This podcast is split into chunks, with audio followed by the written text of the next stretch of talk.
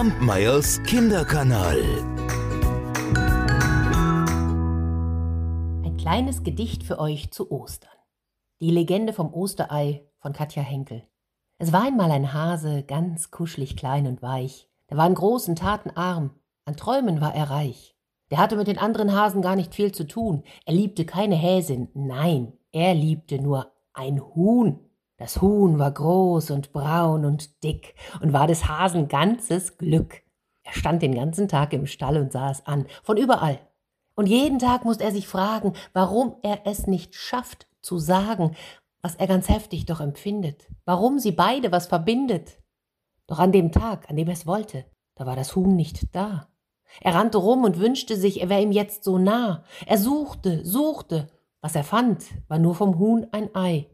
Das nahm er sich und drückte es, da brach das Ei entzwei. Da rannte er ganz schnell nach Haus und holte viele Farben und klebte und beschrieb das Ei. Das wurde ein buntes Allerlei. Das legte er ins Gras sodann, damit das Huhn es finden kann. Jedoch das Huhn kam nicht zurück. Der Hase sucht seitdem sein Glück, malt unermüdlich Eier bunt, verteilt sie auf dem Erdenrund. Zu Ostern kommt er hier vorbei, verteilt in Gärten Ei um Ei, hat damit mächtig viel zu tun, will aber doch nur eins, sein Huhn. Die meisten finden Kinder dann und haben großen Spaß daran. Und wenn man hält ein buntes Ei ganz nah vor seiner Nase, dann sieht man, dass ganz klein dort steht, ich liebe dich, dein Hase. Fröhliche Ostern!